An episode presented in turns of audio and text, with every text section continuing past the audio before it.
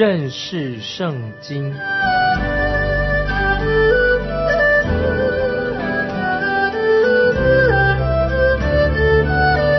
认识上帝的话，把上帝的话带到全世界。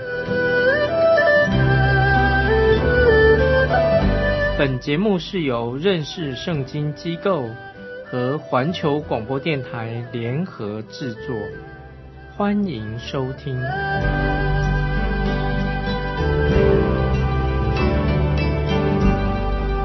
亲爱的听众朋友，你好，欢迎收听认识圣经，我是麦基牧师。现在我们要看神的儿子耶稣基督为教会所做的第二项重要的工作。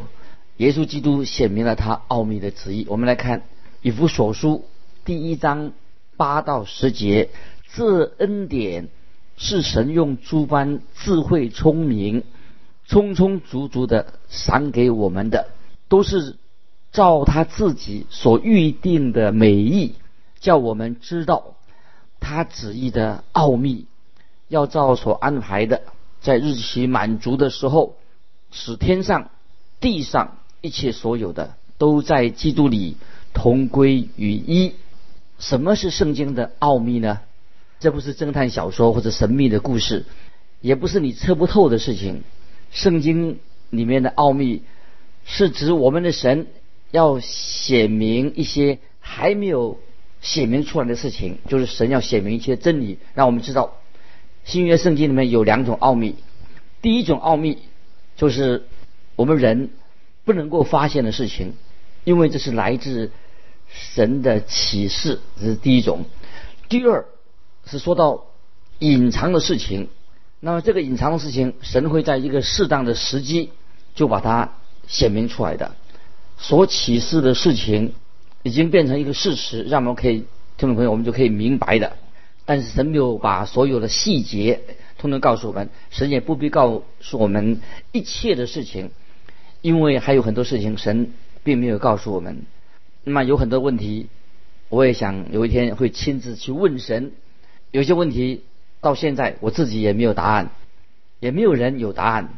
但是有一天，听众朋友，神一定会告诉我们这个答案是什么。在之前有些奥秘啊，神并没有显明，但是现在圣经告诉我们说，神现在把它显明了。现在我们看到这些圣经以弗所书的经文当中所说的这奥秘，就说到这个奥秘在旧约圣经里面还没有显明出来。在这里，我要特别强调。以弗所书第一章的第八、第九节的经文啊，要我们了解。说到这恩典是神用诸般智慧聪明、充充足足的赏给我们的，都是照他自己所预定的美意，叫我们知道他旨意的奥秘。听众朋友，这里说到这个经文，说到诸般智慧聪明，这个是直到第九节的经文，神的旨意。为什么这么奥秘的？首先是说到神按照他的智慧聪明所显明的这个事实，实在很不简单，这是很奇妙的。有很多福音的机构，他们说我们要传啊一些机构说我们传一些简单的福音，要传扬简单的福音。也有一些人告诉我们说啊福音听起来是很简单的，只要讲的简单一点。听众就能够明白的。当然，我们知道是要把福音啊，要把它传得很简单，让大家能够明白，这是我们也该做的事情。但是有一位学者他这样说：把那个饼干放在那个架子底下，为什么把饼干要放在架子底下呢？让小朋友可以容易拿得到。这个就是所谓的简单福音，要传的简单，简单的福音。但是听众朋友。神的深度啊，神的智慧是你我不太容易明白的。神是很奥秘的，神的深奥的很不容易明白的。甚至神有时的奥秘，让我们真是莫名其妙，莫名其妙，其中太奥妙了。所以听众朋友，求神给我们一个敏锐的心，有了敏锐的心，专注，我们才能够明白神伟大的计划、神的目的、神的计划等等。神要我们知道。那些已经显明给我们的奥秘。接下来我们看以弗所书第一章第一章的第十节，要照所安排的，在日期满足的时候，使天上地上一切所有的都在基督里合而为一。注意这些经文的意思，这是说到日期满的意思。另外有个意思就是说，这个奥秘，这个特别提到这个日期满的这个奥秘，这是一个很重要的用字。有些圣经的字眼，它所用用语啊，是有些人不太喜欢圣经所所用的话语。譬如说，圣经里面讲到宝血的，讲到神的救赎的，讲到十字架的，有的人他不喜欢听这些圣经里面这些用语。但是保罗也告诉我们说，十字架很多人他不喜欢听，讨厌这个十字架。但是我们还是仍然要讲清楚这圣经的真理，所以我们要传扬十字架的福音。这是圣经。所教导的，这里特别说说到日期满足，听众朋友，我们必须要面对这个日期满足到底指什么？我们不能逃避这个主题。首先啊，我要说明的，日期满足啊，不是指某一个时代，而是指管理的意思，也是一种制度，也是一种体制。体制是指的这些神的管理、神的制度、神的一个体制，就是很有效，这是一个很有效的制度，很有效的一种体制。也是说神他所做一件事情的一个一个方式。那么听众朋友，当人要成为一个好的管家的时候，或者一个姐妹要成为一个好的管家，他当然要知道事情要怎么安排，一定会规划他的时间跟他的方式。所以这是我们要清楚的。那么这里说到日期日期满足，表示说指什么意思？就是说就是指到某一段的时间。那么这个意思是说，神已经安排的一个特定的时间，日期满足是神所安排的一个时间。神有一个特别他所做事的方法，比如说神对亚当有好的安排，那么神对你六对我跟安排对亚当的安排跟对你对我的安排不一样，但是神仍然他要来拯救人啊，神他拯救人的方式，神要拯救人，虽然那个方法不一样，但是神的目的是要拯救人。不是所有的人或者每一个人都按照某一个方式、某某一种某一个特定的方式来得救。那不同的人啊，神就用不同的方式来向人启示、教导人。比如说旧约圣经里面，亚伯拉罕他献献羊羔，亚伯拉罕是在旧约，旧约的祭司也是献上啊羊羔献祭。那么当时啊，神说这个做法是对的，但是我们现在。会不会不会带一只羊羔去教会做献祭的事情？当然不会，因为方法制度啊，现在跟以前不一样的。那么圣经在这里说到以弗所说，在日期满足的时候，那什么是日期满足的时候呢？这个我们没没有办法去很清楚的解释清楚。那么我们知道，神已经按照他的日子，照着这一天啊，神来这样运作。当这一天来临的时候，耶稣基督他在天上，在地上。掌权，他做王，所以说的说，当日期满足的时候，全地万物都要降服在耶稣基督的统治之下。所以感谢神，我们知道，所有的过去，所有的现在，所有的未来，都是按照神的旨意走向这一天。到时候，万期都要跪拜主耶稣，万口都要承认耶稣基督是主，这是这是一个大目标。那么这个就是要啊，今天我们读。以弗所说的，这个就是要显明给我们的奥秘，这个就是奥秘，要照神所安排的，在日期满足的时候，使天上地下一切所有的都在基督里面同归于一，这个就是啊神的奥秘。听众朋友，关于耶稣基督的事情，在希伯来书第二章八节这样说：叫万物都伏在他的脚下，既叫万物都服他，就没有剩下一样不服他的。只是如今我们还不见万物都服他，希伯来书二章八节说得很清楚。只是如今我们还不见万物都服他，那么什么意思呢？就是这一天表示神所预定的这一天还没有到来。我们现在活在不同的时代里面，对不对？听众朋友，在活在不同的时代里面，也活在不同的一些体制底下。那么神把过去在旧约时代没有显明的事情。现在，向我们啊，今天的人显明的，那么我们都知道，我们每一个人都是说每一个人都有不同的调调啊，各自演奏不同的音乐。只有有一天在天上唯一的磐石，也主耶稣基督，他是磐石。主耶稣他是教会的根基，他是教会的房角石。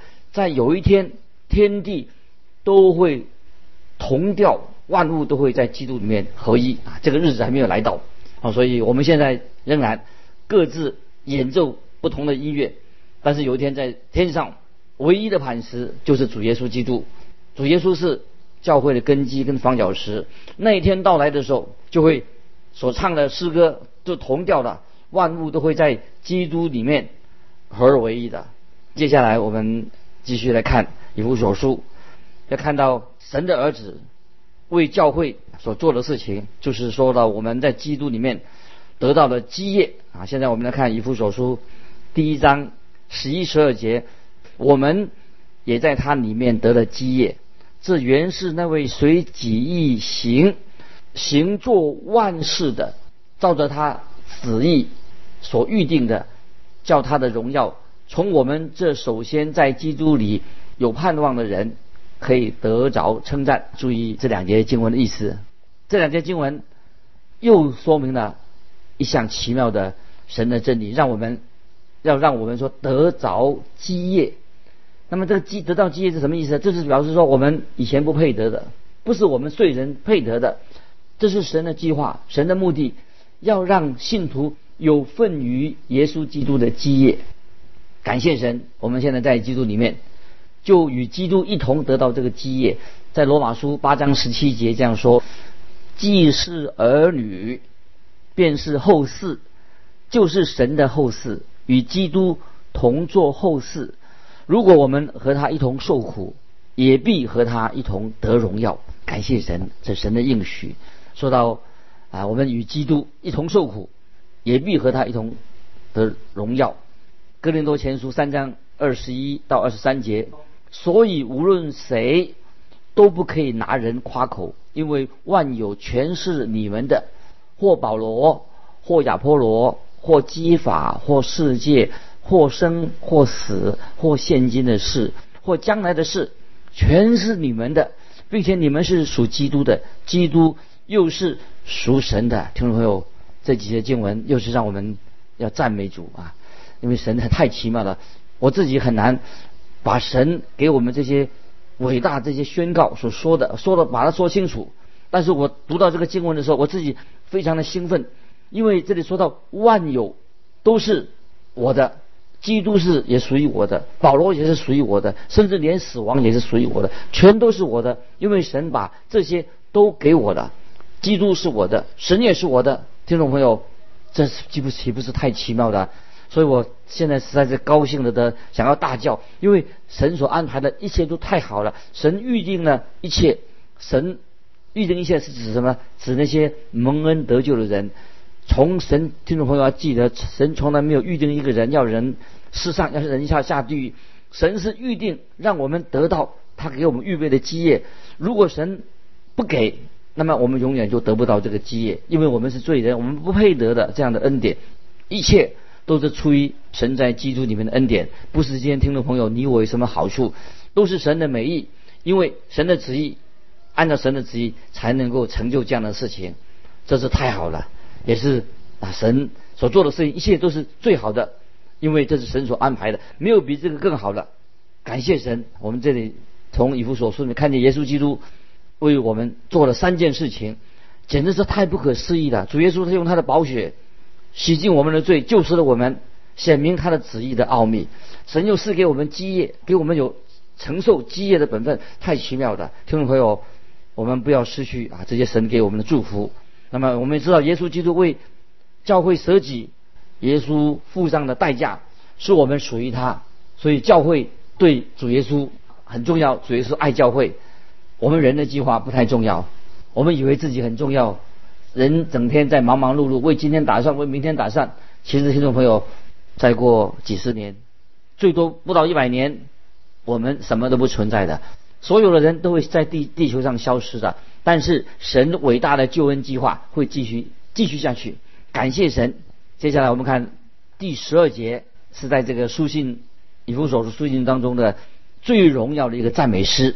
保罗他谈到神在基督徒的身上啊所成就的事情之后，保罗都停下起来，停下来了，做什么？他唱诗赞美神。他讲完了圣子的工作之后，说叫他的荣耀从我们这些首先在基督里有盼望的人可以得着称赞，感谢神，这是说的太好了。神的存在，神不是要满足我们信徒的幻想，不是满足我们自己的自己所想的一些愿望。我们今天顺信徒基督徒能够活在这个世界上，目的在哪里呢？是为了神的荣耀，是要荣耀神。所以，当我们基督徒以神的旨意作为我们的生活的个中心的时候，我们就会觉得非常满足，非常的喜乐。这个是我们从我们心理上啊，就使我们可以完全的得释放。我们不要靠什么心理学家来帮助我们得释放，我们就可以心里面很满足，有喜乐，得到释放。如果你听众朋友，如果你不遵行神的旨意，那么你这生活一定有麻烦。当我们行在神的旨意当中的时候，我们就看见人生有目的、有意义，所以我们要赞美神的荣耀，因为神他是无穷无尽的，在未来，神会对听众朋友对你说、对我说，因为神爱我们啊，神爱我们，他救了我们，所以听众朋友不要忘记，我们是不配得蒙恩得救的，但神说我爱你，我也救了你们，我也救了你。所以，这是使我们基督徒的人生非常有价值，使我们人生知道有一个立足点，我们人生很有尊严，很有人生的目的，有喜乐，有荣耀。我们是为了赞美神的荣耀啊！所以我们活着，我们是为了赞美神的荣耀。所以这首赞美诗啊，是期待主耶稣有一天再来。接下来啊，我们继续看到关于圣灵的工作，就知道圣灵做什么呢？就明白圣灵他重生了我们，圣灵。他做我们的避难所，圣灵使我们生活活得更真实。那么我们这里接下来我们谈重生。我们看以弗所书第一章十三节：你们既听见真理的道，就是那叫你们得救的福音，也信了基督。既然信他，就受了所应许的圣灵为印记。听众朋友，这节经文是在圣经里面也是一位奇妙的一节经文，说到那。就是那叫你们得救的福音，也信了基督。既然信他，就受了所应许的圣灵为印记。那么有人说，这里没有提到关于重生的事情。听众朋友，这里有提到神用奇妙的方式提到这件事情，关于重生的事情。因为我们从神那里啊，我们知道神为我们做了奇妙的工作。那么神的圣灵怎么做呢？神的圣灵在我们身上就动了奇妙的善功。我们知道神设立了教会，主耶稣救赎了教会，他为教会舍命，这个都是一个客观的事实。最奇妙的是什么？神的圣灵来保护保守了教会。那么这是不一样啊，跟主耶稣所做的好像看起来有分别啊。因为主耶稣设立教会，主耶稣救赎教会，为为教会舍命。这是一个主观的一个事情，在这里说了什么东西呢？这里说到圣灵怎么做工呢？神的圣灵是在我们里面，就在我们心里面做工。所以讲到圣灵重生了我们，更新了我们，是神圣灵叫人知道人是罪人，圣灵让我们相信，心里相信。所以圣灵的工作让我们去听神的话，相信神的话，使我们成为神的儿女。约翰福音三章。第七节，主耶稣说的：“你们必须重生。那怎么重生啊？听众朋友，要怎么重生呢？在约翰福音一章十二节这样说：凡接待他的，就是信他名的人，他就赐给他们权柄，做神的儿女。听众朋友，我们只要单单的相信耶稣基督，相信他的名，我们就成为神的儿女。在以弗所书。”一章回到一部书一章十三节说：你们既听见真理的道，也信了基督。听见什么意思呢？听见真理的道，不是听到声音而已，是听到听得懂的。所以我们认识圣经而，不是听了声音而已，要懂的，听了懂的。在哥林多前书一章二十三、二十四节这样说啊，这重要的经文。我们既是传定十字架的基督，在犹太人为绊脚石。在外邦人为愚拙，但在那蒙召的，无论是犹太人、希利尼人，基督总为神的能力、神的智慧。